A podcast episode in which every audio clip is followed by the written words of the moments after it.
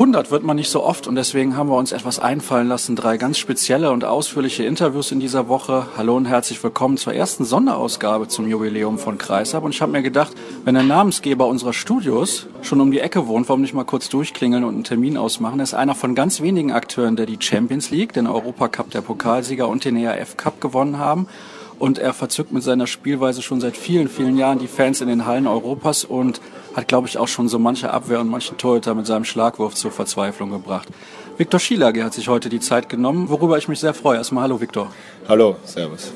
Gibt es eigentlich jemanden, der außerhalb von Ungarn deinen Nachnamen richtig ausspricht?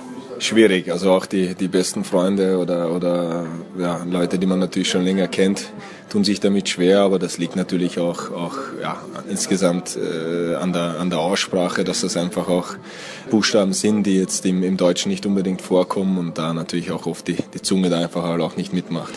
Wie oft und regelmäßig sprichst du denn noch Ungarisch?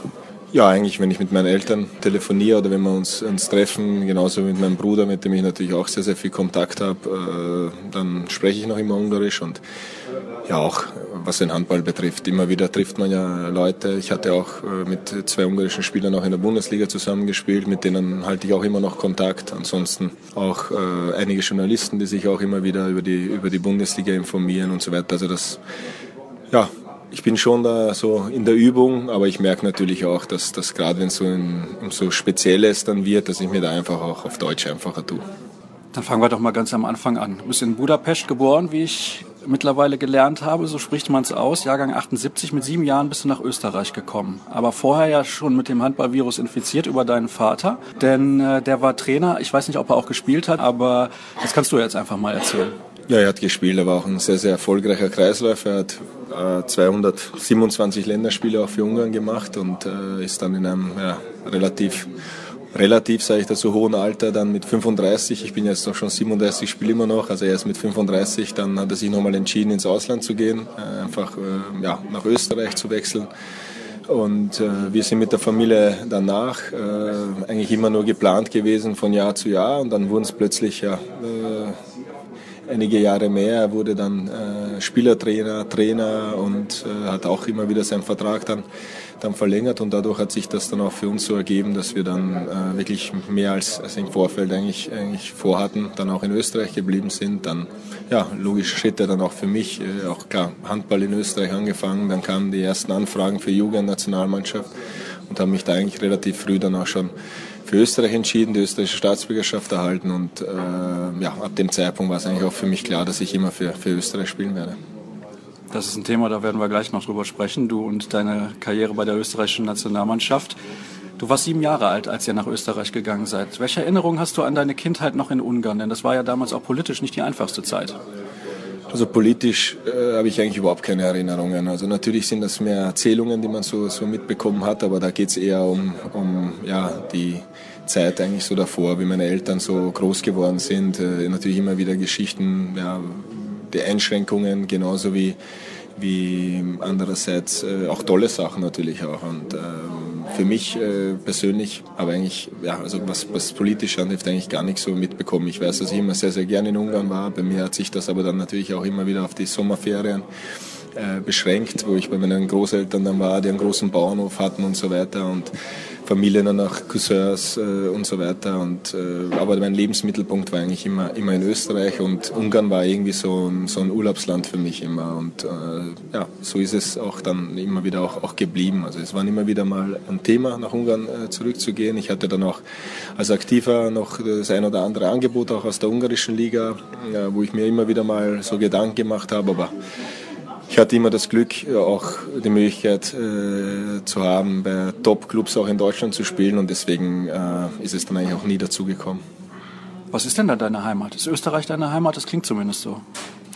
Ja, es, ich bin so ein bisschen, bisschen aufgeteilt. Familiär natürlich ist Ungarn schon die Heimat. Das heißt, wenn ich nach Ungarn komme, dann treffe ich äh, meine Familie. Meine Eltern wohnen mittlerweile auch wieder in Ungarn. Mein Bruder wohnt in Ungarn. Mein Bruder ist auch, auch ungarischer Staatsbürger immer noch zum Beispiel. Also wir haben schon einen sehr, sehr großen Bezug zu Österreich. Äh, ich bin in Österreich irgendwie, irgendwie aufgewachsen, lebe aber jetzt auch schon seit 15 Jahren in Deutschland. Also zähle ich Deutschland auch zu, als zu meiner Heimat, weil meine Familie, also meine Kinder, meine Frau wohnen in, in, in Deutschland. Das ist, das ist eigentlich jetzt so für mich aktuell, aktuell die Heimat. Aber ich habe zu allen drei Ländern einen ganz, ganz engen Bezug.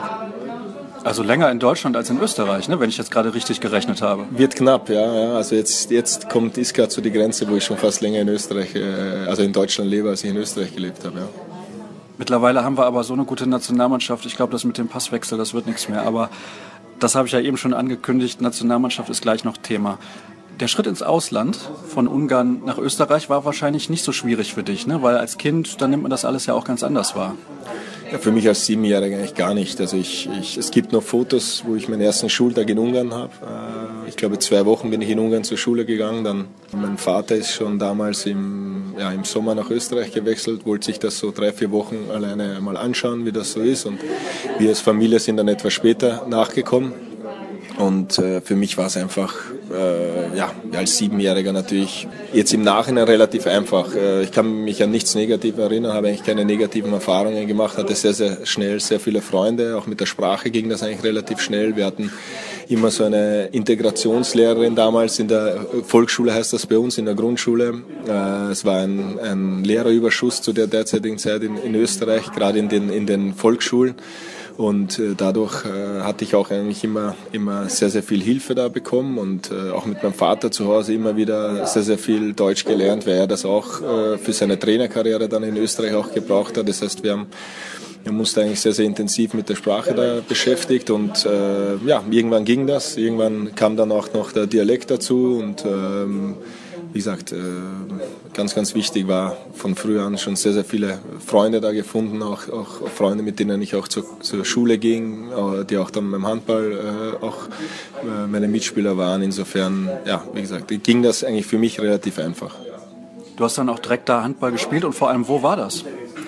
Das war in St. Pölten, bei Union St. Pölten hieß der Verein, ähm, der ja so mein Vater da, äh, wie als Trainer eingestiegen ist, eigentlich dann auch so, dann, ja, so hauptberuflich dann eigentlich alle Jugendmannschaften so mit betreut hat, natürlich mit Hilfe von den ein oder anderen, anderen Trainern, aber ähm, hat auch mit, mit meinem Jahrgang oder auch mit meiner Mannschaft da immer wieder sehr, sehr intensiv, gerade in den Sommerferien, wo wir da eigentlich den ganzen August immer durchtrainiert haben, am, am Hartplatz draußen, wo man sehr, sehr viel Zeit natürlich für alles Mögliche dann hatte und wo das immer wieder sehr viel Spaß machte. Für mich war es immer sehr, sehr wichtig, dass viele meiner besten Freunde auch immer Handball gespielt haben. Deswegen hat man sich da auch aufs, aufs, auf Handball immer gefreut und ich bin dann auch bis zur ersten Mannschaft dann äh, oder, äh, in, in St. Pölten geblieben, auch dann in der ersten Liga meine ersten Einsätze bei, bei Union St. Pölten gehabt. Dann kam leider ein bisschen finanzielle Probleme, Lizenzprobleme.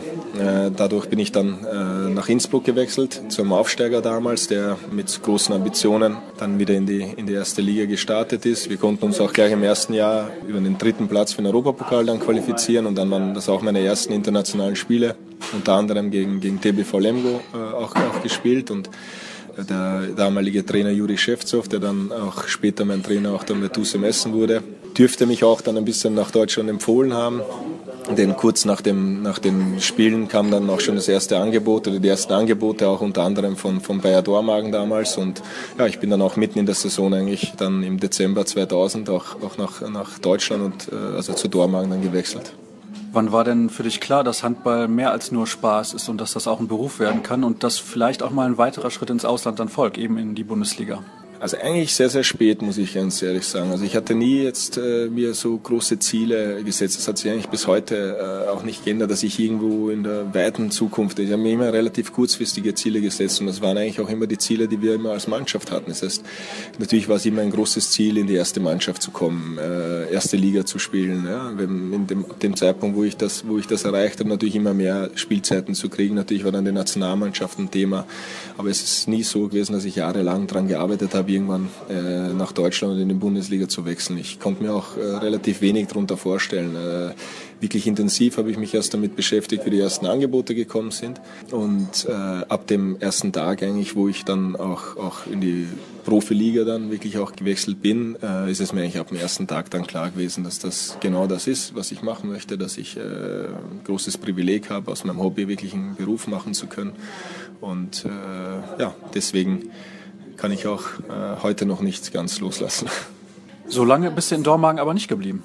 nein, äh, da kamen das zweite Mal äh, finanzielle Probleme, mit denen ich mich dann auch leider mit beschäftigen musste das halbe Jahr für mich im Endeffekt äh, ideal. Es war zwar Abstiegskampf, äh, aber es war eine Mannschaft, äh, die, in der ich äh, qualitativ auf jeden Fall mithalten konnte und meine Spielzeiten gekriegt habe, auf mich aufmerksam machen konnte. Und dann relativ früh waren die ersten Gespräche dann auch schon mit Duse Messen. Und äh, ja, im Sommer kam es dann auch, auch, auch zu, zu, dem Wechsel und ich denke auch im Nachhinein auch der äh, richtige Schritt für mich.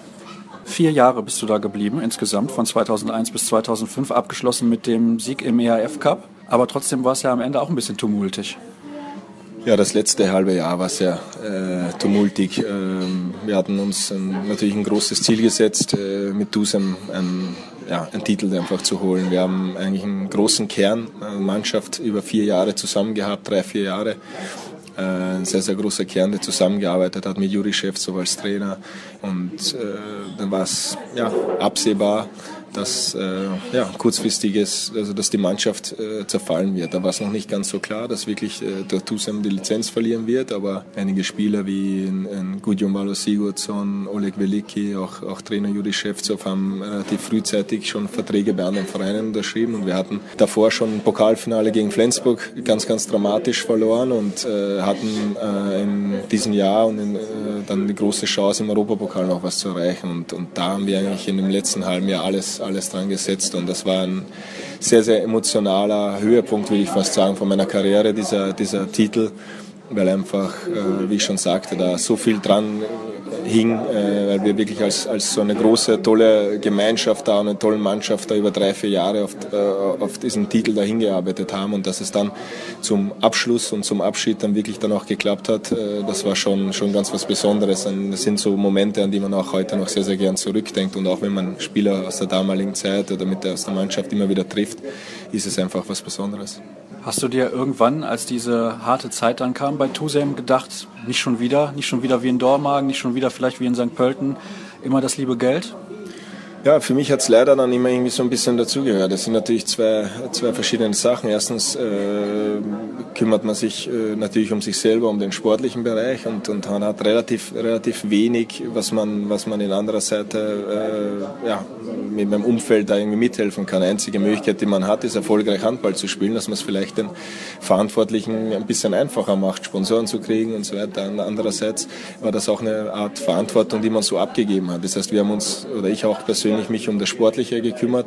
Ich hatte mir persönlich jetzt nie große Sorgen um, um meine persönliche Zukunft gemacht. Äh, hatte immer das Glück, auch schon Angebote zu haben, einen sehr, sehr guten Spielerberater gehabt zu haben, der auch, auch sehr, sehr ja, vorausschauend eigentlich auch schon, schon äh, immer gearbeitet hat. Und Deswegen äh, war da für mich wirklich 100% der Fokus, einfach äh, dieses Jahr oder dieses Kapitel Tusem einfach positiv abzuschließen. Ich habe dann auch eigentlich noch im, im Januar meinen Vertrag um zwei Jahre noch verlängert gehabt bei, beim Tusem und äh, deswegen kam das dann schon im Februar noch umgezogen privat. Also, also das kam dann schon äh, trotzdem überraschend, weil man eigentlich immer wieder so dran geglaubt hat, okay, es wird schon irgendwie weitergehen und, und, und gerade so ein Traditionsverein wie, wie Dusem Essen wird das schon irgendwie hinbiegen und ja, äh, danach, äh, wie gesagt, Gott sei Dank gab es den Europapokal, dass man da so, so, diesen Halt und diesen Fokus auch wirklich haben konnte und äh, wie ich schon sagte, dass das dann auch wirklich sportlich dann noch so schön zu Ende gegangen ist,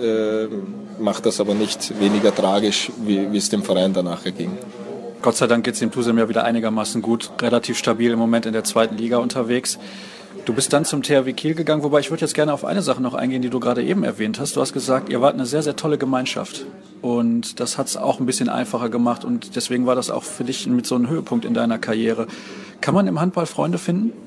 Ja, kann man schon, klar. Also es sind auch, auch so, ich hatte ja einige, einige Vereine, wenn ich jetzt äh, zurückschaue und äh, es gab immer wieder Freundschaften. Ja? Und es ist jetzt auch, auch so, dass man natürlich äh, immer ein bisschen ja, vom Alter her wenn man da gut zusammenpasst und so weiter. Die Interessen sind ja identisch, man verbringt sehr, sehr viel Zeit zusammen und es sind natürlich in jeder Mannschaft immer wieder Spieler oder Mitspieler, mit denen man mehr Zeit verbringt, mit einigen, einigen natürlich auch weniger, aber es sind immer wieder auch, auch Freundschaften äh, entstanden, auch wenn die manchmal nur temporär waren, weil einfach äh, man danach äh, einen Verein gewechselt hat oder, oder die Mitspieler den Verein gewechselt haben, dann bleibt man natürlich immer wieder im Kontakt. Man trifft sich, dann frisst sich das alles so auf, aber es geht da in dieser Zeit eher um diese temporären Freundschaften und die findet man auf jeden Fall. Dann Kiel, wie eben schon angekündigt. Drei Jahre warst du beim THW und es war nicht immer so eine einfache Zeit dort für dich, weil du auch eine schwere Verletzung hattest. Aber ein paar Erfolge hast du auch eingeheimst mit dieser Mannschaft. Was überwiegt denn, wenn du zurückblickst? Natürlich wirst du jetzt sagen, klar, die Erfolge, aber man muss ja auch sagen, eine schwere Verletzung ist ja auch ein bisschen ein Einschnitt in der Karriere. Auf jeden Fall, vor allem wenn man eigentlich äh, bis auf die finanziellen Probleme der, der Vereine jetzt mal, mal ab, davon mal absieht, war es eigentlich so, dass für mich immer steil bergauf gegangen ist in meiner Karriere. Und äh, es kam Nationalmannschaftseinsätze, äh, immer wieder, wie ich schon erwähnt habe, äh, die Möglichkeit bei Top-Vereinen zu spielen und, und äh, auch beim THW am Anfang eine ja, schwierige Zeit, konnte mich dann aber auch da durchsetzen und, und habe auch sehr, sehr viele Spielanteile gehabt. Und eigentlich so, würde ich mal so sagen, am Höhepunkt meiner Karriere ist dann halt äh, auch, diese ja, schwere Verletzung. Natürlich auch gerade in einer Phase, wo man sich eigentlich unverwundbar gefühlt hat oder wo ich mich persönlich unverwundbar gefühlt habe, kommt das. Und das war schon so der erste richtige Knacks ja, und, äh, in, in der Karriere. Und das ist auch, auch nicht ganz so einfach. Bei mir kam Gott sei Dank in positiver Hinsicht äh, die Geburt meines Sohnes auch, auch dann äh, in dieser Zeit oder in dieser Ausfallzeit dann dazu. Insofern hat dann das Private auch sehr, sehr viel aufgefangen und man, man hat so ein bisschen einen, einen, einen ja, Blick auch für, für das Wesentliche. Für damals äh, zu dieser Zeit war für mich Handball natürlich das Allerwichtigste. Das war alles äh, dem Handball untergeordnet. Und äh, wie gesagt, dann lernt man so alleine in der Reha, nur mit dem Physiotherapeuten und so weiter, natürlich eine ganz, ganz andere Seite kennen. Ne? Ich, für mich war relativ früh klar, ich bin auch, auch am Anfang meiner, also meiner Schulzeit oder auch noch in der Grundschule auch immer wieder zum Schwimmunterricht oder, oder Schwimmtraining eigentlich war das schon auch gegangen. Da hat sich eigentlich schon herauskristallisiert, dass für mich halt nur Mannschaftssport in Frage kommt. Also der Einzelsport wäre definitiv nie was gewesen und plötzlich ist man in der Reha aber so ein Einzelkämpfer und ein Einzelsportler und natürlich hat man die Therapeuten dabei und äh, die einen unterstützen, aber trotzdem ist man alleine und, und trainiert alleine und äh, das war schon eine sehr, sehr, sehr, sehr harte Zeit. Äh, andererseits auch eine Zeit, die einen sehr prägt und auch, auch äh, zeigt, äh, dass es nicht immer nur bergauf und nicht immer nur ideal laufen kann. Ich habe zu dieser Zeit in Kiel zwei, drei pikante Hörerfragen bekommen. Die muss ich einbauen, das ist meine Pflicht, ja, deswegen tut mir leid. Aber die spielen ein bisschen darauf hin, dass du ja nicht selber so viel zum größten Erfolg deiner Karriere beitragen konntest, zum Champions League damals mit dem THW Kiel. Wie war das denn für dich dann persönlich, zu wissen, ja, die Mannschaft war so erfolgreich, aber eigentlich konnte ich selber nicht helfen? Es ist insgesamt eine schwierige Situation, wie ich schon vorher erwähnt habe. Andererseits ist es so, dass man in eine Saison startet, äh, natürlich als Mannschaft, man setzt sich zusammen, man hat intern eine ganz klare Zielsetzung und man arbeitet dran. Und es gibt äh, klare Rollenverteilungen in jeder Mannschaft und jeder, jeder Spieler hat, hat seine Rolle. Für mich waren, war, die, war die Rolle in diesen kurzen Zeiten, ich bin ja dann auch, muss man jetzt auch mal ein bisschen dazu sagen, ich bin ja auch immer wieder ja, schon nach meiner Knieverletzung immer wieder eingestiegen, habe ein paar Wochen mitgespielt, dann wieder am Knie Probleme bekommen, wieder kurze Zeit ausgefallen, dann wieder zurückgekommen und habe dann eigentlich äh, hauptsächlich natürlich äh, im Umfeld auch versucht, der Mannschaft so weit äh, wie möglich zu helfen und dann in diesen Einsätzen, die ich dann auch in dieser Zeit hatte, genauso alles da, da reinzuhauen. Und äh, wie gesagt, das ist ein langer Weg zu so einem Champions League Triumph und äh, da gibt es auch ein Viertelfinale, gibt es auch, auch eine Gruppenphase und so weiter.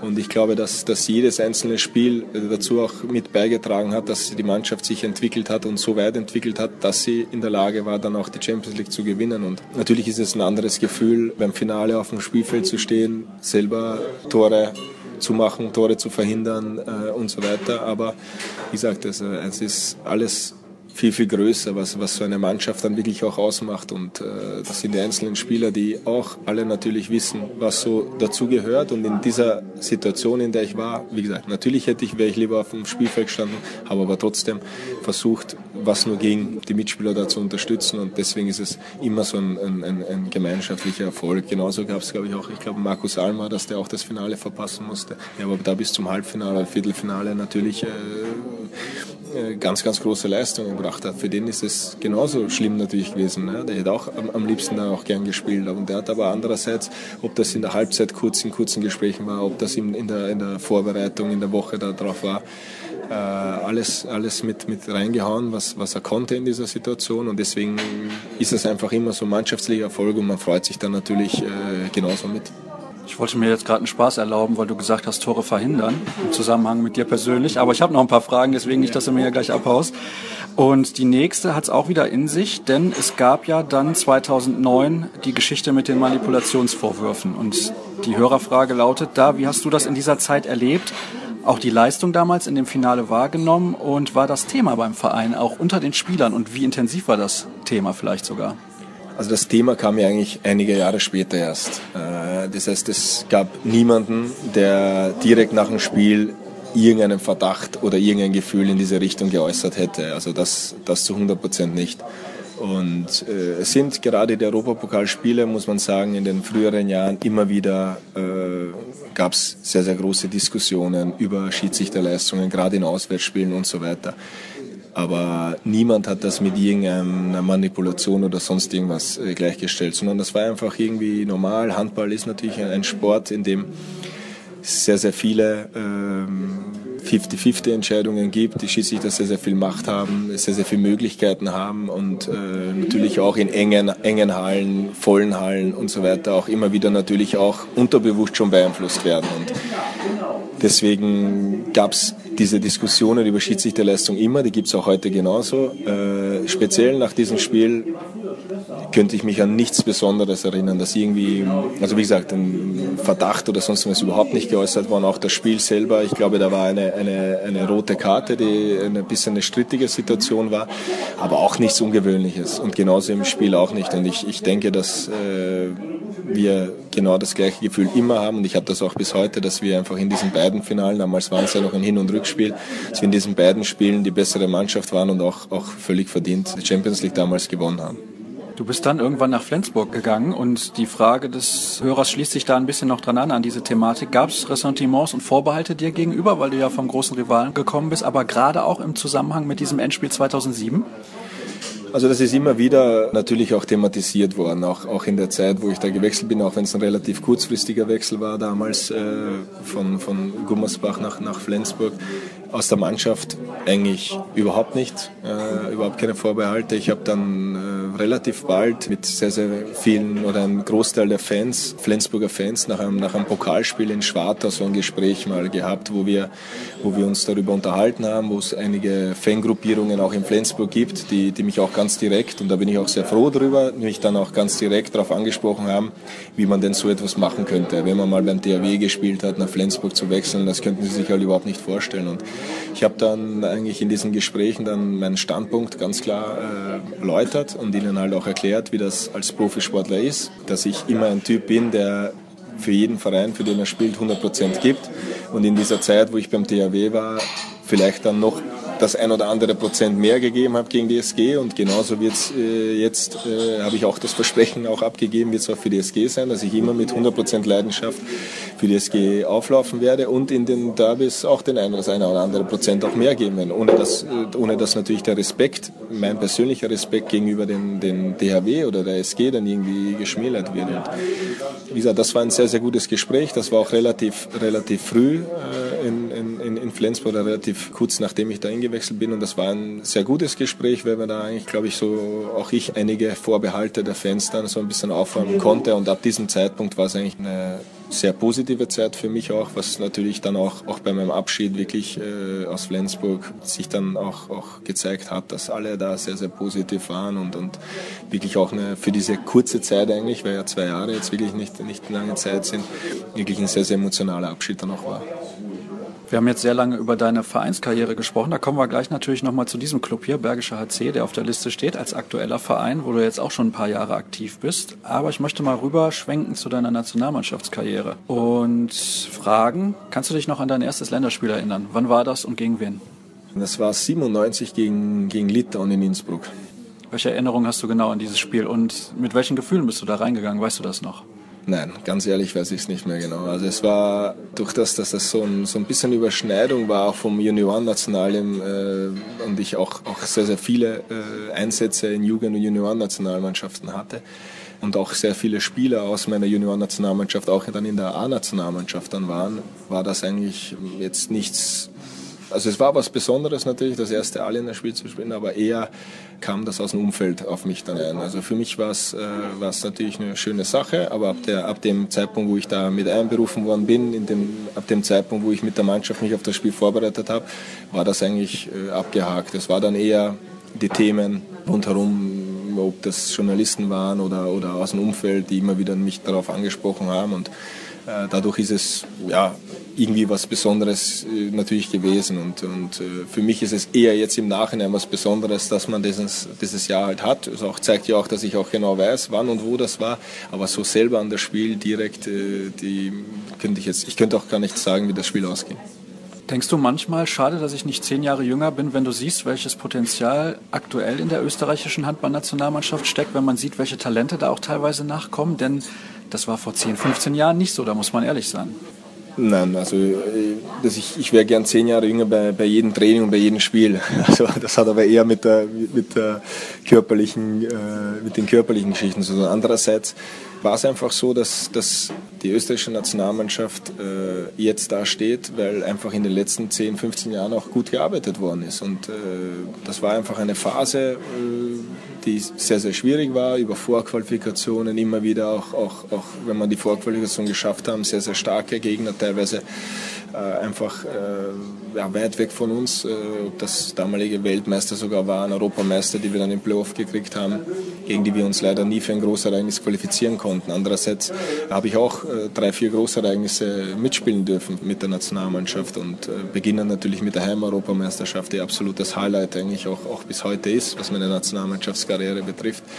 Aber ich habe sehr, sehr viele Phasen da natürlich durchgemacht und auch, auch einige sehr schwierige Jahre. Äh, aber ich bin im Nachhinein eigentlich auch, auch, äh, auch sehr stolz darauf, dass wir das Eisern eigentlich auch durchgezogen haben, uns damals äh, Ziele gesetzt haben denen wir auch sehr, sehr viel untergeordnet haben. Äh, viele, viele Phasen, viele, viele Spiele, auch, auch ja, fast unter Ausschluss der Öffentlichkeit oder wie auch immer war und, und, und, und wo man wo wenig zurückgekommen ist. Aber trotzdem hat man eigentlich alles immer für dieses Ziel getan, sich mal für ein Großereignis zu qualifizieren. Und äh, auch da habe ich eigentlich für mich persönlich auch die Belohnungen dann abgeholt mit der Heim-Europameisterschaft, mit der Weltmeisterschaft in Schweden, Europameisterschaft in Dänemark und ja, jetzt zuletzt auch die Weltmeisterschaft in Katar. Hm, ich kann mich erinnern an dieses Spiel gegen Katar, Achtelfinale WM 2015. Du warst nicht glücklich über die Leistung der Schiedsrichter.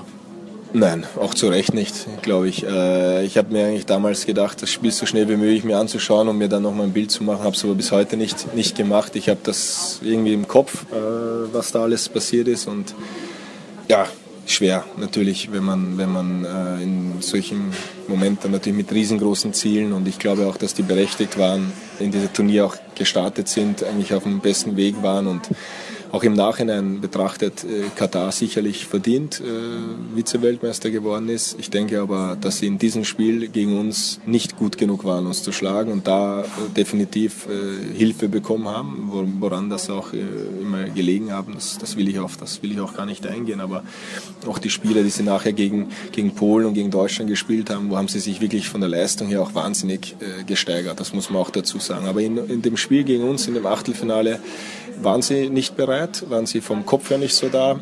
Und deswegen, glaube ich, wären, wären definitiv wir die verdienten Sieger gewesen in dem Spiel. Auf meinem Zettel steht 196 Länderspiele und 886 Tore. Machst du die 200 noch voll?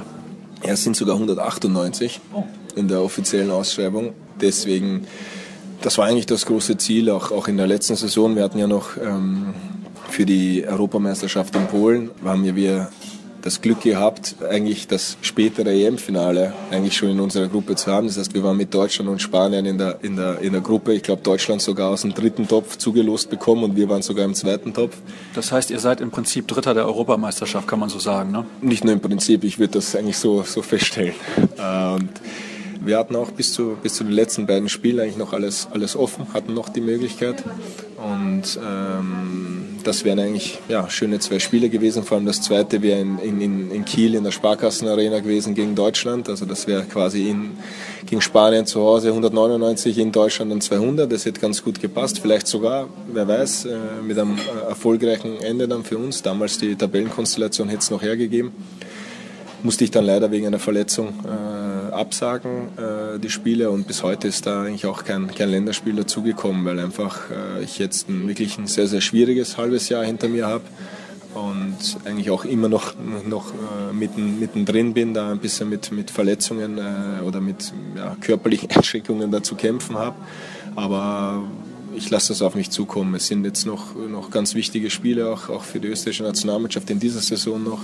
Und ich glaube, dass, dass auch wenn wir das große Ziel mit 2020 mit der Heimeuropameisterschaft haben, haben, haben alle Spieler, die jetzt äh, von, ihrer, von ihrer Leistung her äh, in der Nationalmannschaft, äh, in die Nationalmannschaft gehören oder auch von Trainer eingeladen werden, haben eine große Verantwortung, jetzt schon das Maximale rauszuholen, um einfach äh, in dieser ganzen Entwicklung für 2020 dann mitzuhelfen. Und mir bedeutet das sehr, sehr viel, und mir ist es auch ganz wichtig, äh, was mit der österreichischen Nationalmannschaft ist und deswegen habe ich eine, grundsätzlich auch natürlich eine große Bereitschaft und großen Willen auch zu spielen.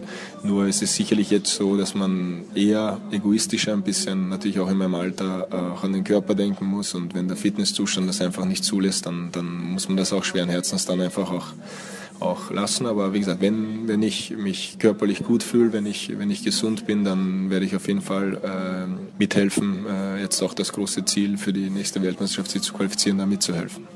Ich kann mich erinnern, dass für die Kollegin Steffi Subke mal zwei Länderspiele angesetzt wurden, damit die die 200 noch voll macht. Also vielleicht wird das bei dir auch der Fall sein. Wie sehr beeinflusst die aktuelle Verletzung, die du hast oder hattest in den letzten Monaten, deine Entscheidung, ob du über den Sommer hinaus noch selber aktiv spielst? Ja, ganz, ganz stark eigentlich. Also es ist so, dass, dass ich letztes Jahr oder in der letzten Saison eine, eine gute Phase hatte. Ähm, sportlich lief es gut, gesundheitlich lief es sehr gut und wir uns dann eigentlich zusammengesetzt haben und in erster Linie aber nicht für mich, sondern für den BHC versucht haben, die beste, beste Lösung zu finden. Und da waren wir alle, alle äh, der Meinung, äh, oder halt die sportliche Führung vom Verein, Meinung, dass, dass ich weitermachen soll. Ich äh, habe mich bereit gefühlt, gut gefühlt, habe hab, äh, dann meinen Vertrag verlängert. Am vorletzten Spieltag ist dann leider eine ja, unglückliche Verletzung, muss man sagen. Die hat nicht unbedingt auch was mit dem Alter zu tun, sondern das ist einfach eine unglückliche Verletzung. Ich habe mir die Plantarfaszie gerissen im, im, im, in der Fußsohle, also das ist eine, eine Sehne in der Fußsohle. Ähm, bei einem unglücklichen Schritt oder wie auch immer. Ähm, und äh, dadurch äh, natürlich die Vorbereitung verpasst, äh, sehr, sehr viel Reha gemacht und, und war aber relativ absehbar. Also durch den Sommer war, war dann relativ absehbar, dass ich nicht so eine Riesenzeit dann auch, auch, auch verpassen werde. Dann bin ich von, von der Verletzung eigentlich zurückgekommen und äh, habe dann aber leider eine ja, Verletzung, eine neue Verletzung auf einem anderen Fuß, dann in der Achillessehne, ob das jetzt zusammenhängt oder nicht, wer weiß. Auf jeden Fall war das jetzt oder, oder spiegelt sich jetzt eher als eine hartnäckigere Geschichte und äh, mit der kämpfe ich eigentlich, eigentlich bis heute noch. Das ist jetzt bis heute noch nicht hundertprozentig äh, gut und ich hoffe natürlich, dass jetzt mit der Belastung, die ich, die ich auch ganz bewusst, die auch ganz bewusst so gesteuert ist, dass mit der Belastung sich äh, so eine Art Gewöhnungseffekt auch für die Achillessehne da einstellt und dass, dass die Probleme einfach weniger werden. Das ist jetzt ein bisschen so ein harter Kampf, weil natürlich das ein ganz schmaler Grad ist, nicht zu viel, nicht zu wenig zu machen. Und deswegen werden sicherlich die nächsten ein, zwei Monate einfach darüber entscheiden, macht es Sinn. Und, äh, aber da steht in erster Linie im Vordergrund natürlich, äh, was ist für den BHC das Vernünftigste. Also dass ich jetzt nochmal äh, Sommer zum anderen Verein wechseln werde, kann ich mal ausschließen als Aktiver. Äh, die anderen Fragen muss man sich stellen, in welcher Konstellation äh, stellt sich der BHC auf. Äh, und dann wird man wie gesagt, in ein, zwei Monaten sehen, wie ist die gesundheitliche Situation, macht es Sinn, macht es keinen Sinn. In dieser Rolle, in der ich in den letzten Jahren für den BRC aktiv war, das ist absehbar, dass es natürlich nicht mehr, nicht mehr möglich sein wird. Aber wie ich das schon vorher mit der Nationalmannschaft erwähnt habe, gibt es auch andere Rollen, gibt es andere Wege, eine Mannschaft mit, mit zu unterstützen. Äh, und äh, wir bekommen einen sehr, sehr talentierten jungen Spieler dazu für die Rückraum mit der Position und äh, vielleicht ja, macht es da Sinn, da unterstützend mit einzuwirken. Aber wie gesagt, dafür muss, muss einfach gesundheitlich das alles passen und das, das wird man vielleicht in den nächsten ein, zwei Monaten dann erst sehen. Jetzt hast du hervorragend den Bogen gespannt, um zu deinem aktuellen Verein zu kommen, zum Bergischen HC. Du bist seit 2012 hier im Bergischen Land und wie ich hörte, also ich habe mal ein paar andere Leute gefragt, die sich ein bisschen damit auskennen, fühlst du dich hier extrem wohl. Das heißt, du würdest auch gerne in den nächsten Jahren hier noch bleiben, jetzt mal unabhängig davon, ob du noch weiter aktiv spielst. Also damals die Entscheidung für den BHC war auch eine Entscheidung ähm, auch, auch für die Zukunft eigentlich für mich, äh, dass ich, dass mir klar war, so dass ich jetzt, in, jetzt ich bin jetzt im vierten Jahr als Aktiver, das war eigentlich damals nicht nicht so geplant, äh, das hat sich einfach einfach so entwickelt, aber für mich äh, mich hat damals auch Stefan Adam und Jörg Föste haben mich einfach damals überzeugt von dem gesamten Projekt BHC 06 und auch umso mehr ich, umso näher ich den Verein auch kennenlernen durfte, die Leute, die im Umfeld arbeiten und so weiter, habe ich mich dann eigentlich auch, auch bestätigt gefühlt, die richtige Entscheidung getroffen zu haben. Ich bin hundertprozentig sicher, dass das eine tolle Sache ist, dass es ein tolles Projekt ist mit unglaublich viel Potenzial noch. Das heißt, der BHC ist, ist ganz am Anfang seiner, seiner Entwicklung und ich möchte da aktuell natürlich als Aktiver da mithelfen, diese Entwicklung so gut wie möglich voranzutreiben. Und äh, wie gesagt, es gibt ganz, ganz viele Baustellen, ja, auch einiges, was wir als Aktiver jetzt nicht unbedingt äh, in der Hand haben. Äh, aber ich glaube, dass, dass der Verein, ja, ich wiederhole mich da, sehr, sehr viel Potenzial hat und ich möchte da auch gerne mithelfen. Und ich glaube daran, dass das noch sehr, sehr viel möglich ist und äh, es gibt beidseitig auch ein Interesse über die aktive Zeit hinaus noch, noch zusammenzuarbeiten, aber in welcher Form oder wie, das, das müsste man dann, wenn die Entscheidung getroffen ist, wenn ich die Entscheidung getroffen habe, auch für mich, äh, meine aktive Laufbahn zu beenden, dann muss man das einfach äh, ja, nochmal besprechen, noch nochmal hinsetzen, aber ich glaube, dass man da auch eine Lösung finden wird. Zu dieser ganzen Thematik haben mich auch noch ein paar Hörerfragen erreicht. Die erste, wie erklärst du dir, dass in der aktuellen Runde der Tabellen 16. nach dem 20. Spieltag doppelt so viele Punkte hat wie der aktuelle? Ja, schwer zu sagen. Vielleicht äh, war die Liga letztes Jahr ein bisschen ausgeglichener, eine Mannschaft mehr hat ja auch, auch, auch mitgespielt und einfach die Mannschaften in der unteren Tabellen, in den unteren Tabellenregionen einfach auch mehr Überraschungen äh, gezeigt haben. Und vielleicht ist es, ist es dieses Jahr so, dass die Top-Mannschaften da eher gewarnt sind, äh, natürlich auch von diesem ganz knappen Ausgang der letzten Saison. Das heißt, dass man noch spezieller, noch konzentrierter ist in diesen vermeintlich leichteren Spielen für die Top-Mannschaften. Andererseits liegt es natürlich auch an uns selber, dass wir, dass wir viele Möglichkeiten, die wir hatten, ausgelassen haben. Ja, aus, aus den verschiedensten Gründen. Aber es ist einfach so, dass wir auch dieses Jahr die Möglichkeit hatten, äh, gegen Flensburg zu Hause zu punkten. Wir hatten die Möglichkeit, gegen die rhein Neckarlöwen zu Hause zu punkten, gegen die Füchse Berlin zu Hause zu punkten. Das sind alles Spiele, die wir in der letzten Saison gewonnen haben. In dieser Saison waren wir dran. Es ist nicht so, dass wir da weit weg waren, aber wir haben einfach die Punkte nicht geholt. Und äh, das sind schon einige Punkte. Ich glaube, dass, ja, dass das vielleicht so eine Erklärung ist. Ich hoffe, dass man da zufrieden ist mit der Antwort. Dann habe ich die nächste Hörerfrage. Würdest du den Abstieg für den Sieg beim Pokalfinal vor in Kauf nehmen? Nein, ganz klar nein. Das ist eine Antwort, die, glaube ich, auch den Hörer zufriedenstellt, zumindest wenn es ein BHC-Fan ist. Im Falle des Klassenerhalts ist ja Abstiegskampf für die nächste Runde auch wieder vorprogrammiert. Ich glaube, da muss man sich nichts vormachen, denn auch die Mannschaften, die wahrscheinlich hochkommen, Erlangen und Minden, sind enorm stark. Aber da hat sich auch, glaube ich, insgesamt eine Entwicklung. Also in den letzten Jahren sind die Aufsteiger äh, immer stärker geworden, weil einfach äh, natürlich auch allen klar ist, dass, dass der Schritt von der zweiten Liga in die erste Liga schon mal sehr, sehr groß ist. Und äh, jetzt auch größere Vereine, äh, Vereine oder Mannschaften einfach auch mit einem größeren Potenzial auch aufgestiegen sind. Ne? Wenn man jetzt zum Beispiel Leipzig betrachtet. Ja, oder auch, auch wir damals sind ja auch, auch äh, ähnlich wie Leipzig dieses Jahr auch durchgestartet und, und haben, haben eine, eine tolle erste Saison einfach gespielt, weil wir auch schon in der zweiten Liga eigentlich eine, eine Mannschaft auf Bundesliga-Niveau hatten. Und das ist einfach auch die Grundvoraussetzung, um in der, in der Bundesliga zu bestehen. Dazu kommt natürlich diese Euphorie, die dann äh, entsteht und so weiter. Das war auch unser großes Glück, dass wir eigentlich in jedem Jahr, seitdem ich jetzt beim BRC bin, zumindest äh, und in der, in der Bundesliga auch, auch einen sehr, sehr guten Start hatten. Das heißt, wir hatten immer ein gewisses Polster. Und natürlich waren einmal Spiele dabei, die man unglücklich dann verloren hat. Das konnte man aber eher in Kauf nehmen, weil man eigentlich einen sehr, sehr guten Start hatte, diesen Polster hatte. Das hatten wir, das haben wir dieses Jahr leider nicht. Deswegen sind wir eigentlich von Anfang an äh, auch sicherlich bedingt natürlich von der relativ schwierigen Auslosung, die wir hatten, dazu noch die vielen vielen verletzungsbedingten Ausfälle, die wir auch hatten, äh, die wir einfach auf uns äh, nicht so kompensieren können. Ja? Also wenn man jetzt überlegt, der THW hat, denke ich mal, ähnlich, ähnliche äh, Verletzungssorgen, äh, aber wenn man da schaut, wie viel, wie viel Nachverpflichtungen und von welcher Qualität diese Nachverpflichtungen sind, von dem ist natürlich ein Verein wie der BHC einfach weit weg, allein schon auf der, aufgrund der finanziellen Situation. Und deswegen ist das eine sehr, sehr harte Saison und äh, wie gesagt, da gibt es viele Gründe, die das natürlich erklären. Nichtsdestotrotz ist es so, dass wir in sehr, sehr vielen Spielen, wie schon vorher erwähnt haben, knapp dran waren äh, aber es halt einfach äh, leider nicht geschafft haben. Und äh, das schmerzt uns natürlich und das fehlt uns unglaublich in der Tabelle und das erhöht von Runde zu Runde natürlich auch den, den Druck. Ich habe noch einige Fragen, die gehen wir jetzt mal ein bisschen querbeet durch, denn mir fällt es schwer, da thematisch immer eine Linie zu finden. Was rätst du jungen österreichischen Spielern, wie die an den Handball rangehen müssen, um vielleicht auch eine ähnliche Karriere zu machen, wie du das gemacht hast?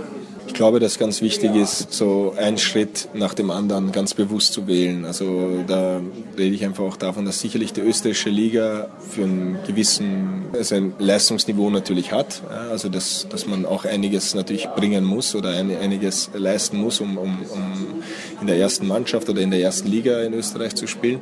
Aber irgendwann kommt natürlich der Punkt, wo man einfach sich nur durch Konkurrenz weiterentwickeln kann. Und ich glaube, dass das ganz, ganz wichtig ist und, und vielleicht auch mit das Wichtigste ist, diesen Zeitpunkt richtig zu wählen. Wann macht man den nächsten Schritt? Sei es welcher ist der richtige Schritt. Ja? Es ist natürlich jeder Spieler unterschiedlich, auch, auch äh, Spieler, es gibt Spieler, die mit 18, 19 sehr, sehr weit schon sind, andere äh, kommen erst mit 24, 25 auf dieses Niveau, aber dass man da immer, dass man einen richtigen Schritt wählt, keinen zu großen Schritt, sondern immer einen richtigen Schritt wählt und ich denke auch bei mir, wenn ich damals äh, direkt, sag ich mal, aus Innsbruck nach Kiel gewechselt worden wäre, glaube ich, wäre der Schritt für mich viel zu groß gewesen. Äh, durch die Stationen mit Dormagen und Dusem war ich sehr, sehr gut vorbereitet. Ich ich hatte die Möglichkeit, mit Dusam international zu spielen und, und, und auch natürlich dann mit diesem Titel kommt man auch mit einer ganz anderen, äh, mit einer breiten Brust auch, auch, auch zum THW damals oder so war es zumindest bei mir so. Deswegen ist es, glaube ich, ganz, ganz wichtig, sich schon äh, jetzt nicht unbedingt extrem langfristige Ziele zu setzen, aber sich kurzfristig schon natürlich auch damit beschäftigen, was ist jetzt für mich das Richtige, welcher Schritt und eben nicht zu früh Österreich auch zu verlassen, aber halt, was noch viel wichtiger ist, nicht zu spät. Du hast nicht so viele Spiele mit ihm zusammengespielt bisher, aber wie weit ist denn Nikola Bielik im Vergleich zu dir damals? Kannst du das irgendwie einschätzen? Also er persönlich ist, ist in dem Alter, in dem er also mit 18, 19 jetzt ist, definitiv weiter als ich mit 18, 19 war, auch, auch insgesamt von der, von der von der Einstellung. Aber ich glaube, dass sich das, das extrem gewandelt hat. Also ich glaube, dass das nicht nur bei Nikola zu sehen ist, sondern sehr, sehr viele Spieler schon in jungen Jahren viel, viel weiter sind, ja, äh, als, als es früher war. Woran das auch immer liegen mag, äh, schwer zu, schwer zu beurteilen oder für mich schwer zu beurteilen. Aber es ist so, dass, dass natürlich immer mehr auch schon im körperlichen Bereich verlangt wird und man da auch, auch in den Trainingsmethoden schon im Jugendbereich und so weiter sehr, sehr weit ist und die, die Spieler auch schon in jungen Jahren schon äh, gerade im körperlichen Bereich sehr, sehr gut schon vorbereitet sind auf, auf Höchstleistungen. Das war bei uns äh, oder bei mir damals äh, noch nicht so der Fall. War sicherlich noch nicht alles so professionell, wie das heute ist, äh, wo, wo schon so viel vorausgesetzt worden ist. Wobei andererseits ist es heute auch nicht einfacher, sich durchzusetzen, als es damals war. Also diese Grundvoraussetzungen, wirklich Trainingsfleiß, richtige Einstellung, Wichtiges vom Unwichtigen unterscheiden zu können, diese, das, das, das, ist, das ist natürlich geblieben. Aber es zeigt sich schon öfters, dass es jetzt immer mehr Spieler gibt, die schon in jungen Jahren wirklich auf, auf ein Top-Niveau kommen können. Dass sie natürlich die Konstanz noch nicht haben, das ist völlig klar. Wenn ich jetzt eine Glaskugel hätte, würde ich da gerne mal mit dir reinschauen und fragen, was ist denn in zehn Jahren mit dir? Siehst du dich eher in einer Funktion ganz nah am Spielfeld oder eher in einer Funktion, sowieso im Handball, ich glaube, da müssen wir nicht drüber reden, die vielleicht ein bisschen abseits des Spielfeldes ist? Das ist schwer zu sagen. Also da bin ich mir auch noch nicht ganz so im Klaren. Ich denke, dass das jetzt äh, darum geht, wie, wie meine Entscheidung vor allem jetzt auch fallen wird. Das heißt, äh, beim BHC würde ich meine Rolle natürlich ein bisschen weiter weg vom Spielfeld sehen. Erstens, weil wir einen sehr guten Trainer haben. Zweitens, weil dazu äh, ja, einfach äh, viel Input noch kommen muss. Das heißt, ich habe schon kurzfristig auch geplant, äh, die Trainerlizenzen zu machen. Das hat sich bei mir jetzt eigentlich durch die Nationalmannschaft jedes Jahr ähm, hat sich das noch nicht ergeben, zeitlich einfach. Das möchte ich auf jeden Fall machen. Äh, sicherlich auch mal äh, auch diese Seite da ein bisschen kennenzulernen. Andererseits gibt es auch sonst sehr, sehr viele interessante Aufgaben, glaube ich, äh, was, was gerade so einen Handballverein betrifft und wo, wo ich glaube ich auch, auch durch meine Erfahrung, durch die vielen Vereine und vor allem Top-Vereine und auch Top-Manager, Geschäftsführer, wie auch immer, die ich erlebt habe, genauso Top-Trainer, glaube ich da auch, auch viel von meiner Erfahrung irgendwie so weitergeben kann. Und da meine Idealvorstellung für mich wäre, dass ich überall so ein bisschen ja, reinschnuppern kann, so ein bisschen mir das halt anschaue und dann einfach irgendwann einmal das richtige Gefühl haben werde, was, was für mich dann das Richtige ist. Aber jetzt wirklich zu sagen, das auf jeden Fall wirklich das Einzige, was ich sicher sagen kann, dass ich in, in zehn Jahren noch äh, mit dem Handball was machen werde. Ich hoffe, die Hörer sehen es mir nach, wenn ich ein paar Fragen streiche, aber ich glaube, das ist nicht das letzte Gespräch, was wir führen werden in den nächsten Jahren. Warum der HSV? Wie konnte das passieren? Also die Frage stellt sich für mich überhaupt nicht, aber ich kann das gern äh, erklären. Also im Endeffekt war es so, dass, dass äh, wenn bei uns auch zu Hause lief oft der Fernseher, wenn Sport war. Also dann, mein Vater war auch, ist äh, immer noch und war auch damals schon sehr, sehr sportbegeistert und die österreichische Liga, Fußballliga war jetzt nicht die, die uns jetzt unbedingt da vom Hocker gerissen hat, also die hat man so ein bisschen verfolgt, sondern die deutsche Bundesliga auch damals schon. Wir hatten Kabelfernsehen in Österreich. zu der damaligen Zeit gab es keine privaten österreichischen Sender. Insofern wurden die deutschen Privatsender eigentlich äh, übernommen. Und äh, ich glaube, das war noch Anpfiff auf RTL, glaube ich, war das damals, äh, waren so die ersten Zusammenfassungen aus der, aus der Bundesliga. Und ich habe das äh, verfolgt und mich, äh, hat mich auch sehr interessiert und irgendwie hat es mir da der HSV angetan. Und äh, dann ist eigentlich, äh, man muss auch dazu sagen, dass insgesamt der HSV sehr positiv wahrgenommen wird in Österreich. Natürlich durch die Erfolge von Ernst Happel und, und, und so weiter. Und vielleicht hat das auch mit dazu beigetragen, aber mir wurde es dann eigentlich immer intensiver durch den Wechsel dann nach, nach, nach Deutschland die ersten Live-Spieler vom HSV dann verfolgt, wie ich in Dormagen oder auch in Essen war, äh, natürlich gibt es sehr, sehr viele Bundesligamannschaften in der Gegend und äh, da habe ich eigentlich immer wieder die Auswärtsspieler vom HSV gesehen, wie ich dann natürlich nach in den Norden gewechselt bin, ob das Kiel oder Flensburg war, dann auch die Möglichkeit hatte, relativ kurz, kurzfristig auch dann Heimspieler zu verfolgen. Also da schaue ich auch bis heute noch drauf, wenn einmal der HSV auch in der Nähe spielt und sich das von unserem Trainingsplan oder Spielplan gut ergibt, dann bin ich eigentlich immer im Stadion kein Kommentar an dieser Stelle von mir. Wechseln wir noch mal kurzfristig das Thema. Und zwar sehe ich hier auf dem Zettel noch Ah ja, Regelfrage. Da habe ich eine Regelfrage. Und zwar wurde ja zuletzt, beziehungsweise es wird jetzt heute Abend, wenn das Interview ausgestrahlt wird, das Pokalspiel wiederholt zwischen den Rhein-Neckar-Löwen und der MT Melsung. Es gab auch für euren Verein in dieser Saison eine Situation, Foul von Arze Jonowski gegen, gegen einen Aufsteiger aus Stuttgart, kurz vor Schluss.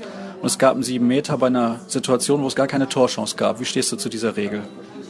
Also ich bin kein Freund dieser Regel, weil einfach die Tragweite viel zu groß ist für diese Entscheidung und äh, alles, es geht alles so schnell und ich glaube, dass man auch den Schiedsrichtern dadurch überhaupt keinen Gefallen tut, dass sie, dass sie eine Entscheidung dieser Tragweite treffen müssen dann in dieser, in dieser Situation. Und ich glaube, dass man, äh, dass das nicht extrem zugenommen hat, dass man in entscheidenden Phasen irrsinnig grobe Fouls und so weiter sieht. Man hat da eine Regel eingeführt, dass, dass glaube ich, Fouls da oder die mit Rot in der letzten Minute bestraft werden, dass die eine Spielsperre mit sich ziehen. Ich glaube, dass das halt ausreicht. Ich glaube, dass man in dieser, in dieser Situation, die wir auch hatten, die war einfach definitiv keine ganz klare Situation. Und deswegen sind wir da schon unglaublich bestraft worden dafür oder für diese Situation. Und man kann jetzt natürlich darüber diskutieren, ist das clever äh, rausgeholt, provoziert. Es ist definitiv provoziert worden. Es ist aber auch so, dass man dem Spieler von Stuttgart auch keinen Vorwurf machen kann, weil es einfach diese Regel gab in dieser Situation. Aber es ist definitiv etwas, was noch mehr dazu führt, dass es noch mehr Diskussionen gibt, dass den Schiedsrichtern ihr Job noch schwieriger gemacht wird, weil einfach da äh, Entscheidungen zu treffen sind, deren Tragweite viel, viel zu groß ist. 16 Spieler auf dem Spielberichtsbogen. Ja oder nein? Klares Ja. Warum? Weil ich glaube, dass äh, mit der hohen Belastung und da jetzt nicht unbedingt von aus unserer Sicht, ja, wir haben Bundesliga, wir haben Pokalspiel, aber ich habe hab jahrelang auch, auch die Spiele äh, oder habe hab, hab international gespielt mit meinen, mit meinen Mannschaften und da einfach die, die Belastung so groß ist und es gibt einfach immer wieder auch Champions League Spiele, Europapokalspiele, wo man die Möglichkeit hat, jungen Spielern ganz früh schon internationale Erfahrung zu geben, wenn man die Möglichkeit hat, 16 Spieler auf den Spielberichtsbogen zu stellen. Man aber trotzdem gibt es keine Gegner, die man einfach unterschätzen kann. Das heißt, man muss immer mit der bestmöglichen Aufstellung natürlich reingehen in das Spiel und dann, wie sich das Spiel einfach entwickelt, ist es eine super Möglichkeit für jeden Trainer, dann mal vielleicht den arrivierten Spielern eine Pause zu geben. Und dann auch in der Bundesliga gibt es Spieler, die sich manchmal so entwickeln, wo junge Spieler dann vermehrt zum Einsatz kommen können, weil wenn, wenn Spiele jetzt so gut laufen oder, oder wenn jetzt nicht unbedingt jede, jede Entscheidung, die dann auf dem Spielfeld getroffen wird, über Punkte entscheidet. Und ich glaube, diese Möglichkeit sollte man den, den Vereinen und vor allem auch den jungen Spielern nicht nehmen und deswegen sollte man das auch den, den Mannschaften auch ermöglichen, gerade die alle einen großen Kader haben müssen, um einfach über so eine ganze Saison und da ist es einfach auch immer wieder tragisch natürlich, wenn man Spieler dann auf die Tribüne setzen muss, die aber ja, fit sind, die gut trainieren, ja, aber die vielleicht auch noch nicht so, nicht so da sind, dass man sich schon, also dass sie schon eine große Rolle in einer Mannschaft nehmen können. Aber ich glaube, dass diese Entwicklung nur dann voranschreiten kann, wenn man dann auch Spielminuten kriegt. Und die kriegt man, glaube ich, dann eher, wenn, wenn die Mannschaften, gerade die Topvereine, dann die Möglichkeit haben, 16, 16 Spieler einzusetzen. Ich hatte jetzt beinahe vergessen, noch was zu Dago Sigurdsson zu fragen. Muss ich aber natürlich tun. Der war einige Jahre dein Nationaltrainer in Österreich. Dass Deutschland der Europameister geworden ist, das kam für alle überraschend. Ich glaube, das können wir so sagen. Aber die Art und Weise, wie Dago Sigurdsson mit der Mannschaft umgeht und auch in den letzten Jahren mit den Füchsen Berlin erfolgreich war, hat dich das in irgendeiner Art und Weise überrascht? Also ich muss dazu sagen, klar hat mich auch der Europameistertitel von Deutschland überrascht. Ich war mir aber sicher, dass, dass Dago Sigurdsson sehr erfolgreich mit der deutschen Nationalmannschaft arbeiten wird, dass es so schon so früh zu einem Titel auch wirklich kommt ja, ich glaube, da sind auch sehr, sehr viele kleine Faktoren, die da passen müssen. Also wenn man jetzt mal jetzt nur die EM äh, selber nimmt, äh, war, glaube ich, allein die Gruppenphase schon heikel genug. Äh, ganz, ganz knappe Spiele da gegen Schweden und so weiter. Wenn das mal ein bisschen in die andere Richtung geht, dann scheidet man plötzlich schon in der Vorrunde aus und, und, äh, und dieses EM-Märchen gibt es dann gar nicht. Ne? Aber andererseits ist, ist das für mich keine Überraschung, dass Dago mit der Mannschaft einfach Erfolg hatte. Dago ist auch, äh, wie er zum österreichischen Handballbund gekommen, hat auch für ein, ein Umdenken äh, gesorgt und war der Vater der, äh, des Erfolges. Und für die ganze Entwicklung, die auch danach, äh, die man, die auch der österreichische Handball danach genommen hat, war das ein ganz, ganz entscheidender Mann und ganz, ganz entscheidende Entscheidung oder ganz, ganz wichtige Entscheidung damals vom Verband, ihn mit zu beauftragen, der uns eigentlich ja auch in einer ähnlichen Situation, wir waren natürlich Außenseiter, wir hatten zwei Jahre eigentlich Zeit, uns auf die Heimeuropameisterschaft einzustellen und äh, er hat für ein ganz großes Umdenken auch, auch bei uns in der Mannschaft gesorgt, hat uns eigentlich äh, die Augen geöffnet, dass wir nicht so weit weg sind, wie wir alle vielleicht denken von der europäischen Spitze oder äh, und äh, haben dann auch äh, in, in Turnieren immer wieder gegen die Top-Mannschaften aus Europa gespielt, konnten dann auch immer wieder mal eins gewinnen und so ist immer mehr der Glaube immer größer geworden und da hat er einen wahnsinnig großen äh, Stellenwert oder wahnsinnig großen Beitrag dazu geleistet. Also ich glaube, dass man ja fast auf ewig ihm auch in Österreich dankbar sein muss für die Arbeit, die er da geleistet hat. Also wegen mir können Sie den Vertrag beim DHB mit Dago gerne sofort um ein paar Jahre verlängern, das ist gar kein Thema. Eine Frage habe ich noch. Wenn du zurückblickst, du bist jetzt seit sehr, sehr vielen Jahren in Deutschland. War es damals schöner, in der Bundesliga zu spielen oder ist es heute schöner? Oh, das ist eine schwierige Frage. Als junger Spieler ist es immer einfacher, wenn man sich nicht so, nicht so viel Kopf zerbricht über verschiedene Situationen. Deswegen war das schon, diese Anfangszeit war schon eine sehr, sehr schöne Zeit auch für, für mich, weil man natürlich vom, vom Kopf her ganz anders oder auch, auch eine ganz andere Rolle hatte. Ne? Man ist äh, viel befreiter reingegangen in die Spiele. Man, man hat sich eigentlich von, von den äh, vielen Sachen, die, rundherum um eine Mannschaft passieren, eigentlich wenig Gedanken gemacht, sondern hat halt so sein Ding gemacht und hat Vollgas gegeben in jedem Training, in jedem Spiel. Äh, und jetzt ist sicherlich so, dass, dass sich umso erfahrener man wurde, umso älter man wurde, umso mehr hat sich natürlich auch dann die Rolle ein bisschen entwickelt und man ist dann irgendwann einmal oder ich, ich bin dann sicherlich irgendwann einmal in so eine, eine Führungsrolle reingewachsen oder reinge, reingeraten und äh, da gehören natürlich viel, viel mehrere Sachen dazu und da muss man sich um ganz, ganz viel neben seiner eigenen Geschichte auch, auch, auch konzentrieren und, und mit, mit beeinflussen, immer wieder auch mit Gesprächen das beobachten und so weiter. Und deswegen ist es jetzt schon belastender, als es damals war. Aber ich glaube, das ist eine normale Entwicklung in einer Karriere. Es ist jetzt Jetzt passt, ja. Also jetzt könnte ich auch nicht einfach in ein Spiel reingehen und Kopf abschalten, einfach nur machen. Damals wäre das viel zu viel gewesen, wenn ich mich mit, um andere Sachen kümmern müsste.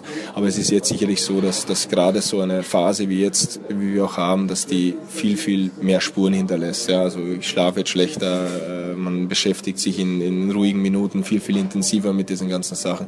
Da war es sicherlich einfacher. Ob es jetzt schöner war, weiß ich nicht, aber sicherlich einfacher als junger Spieler. Vielleicht kommt zum Abschluss ja nochmal ein Titel hinzu. Es wird schwer, das ist auf jeden Fall klar. Ne? Also dieses Rewe Final Four da Ende April, Anfang Mai, das wird für dich auch nochmal was ganz Besonderes wird was Besonderes, aber für mich der emotionale Titel wäre, wenn wir den Klassenerhalt schaffen. Das muss ich auch ganz klar sagen. Ansonsten ist es, ist es ein tolles Erlebnis. Ich bin unglaublich froh, dass der Club und dass, dass wir als Mannschaft äh, dieses fantastische Ereignis jetzt genießen können, dass wir da dabei sein können.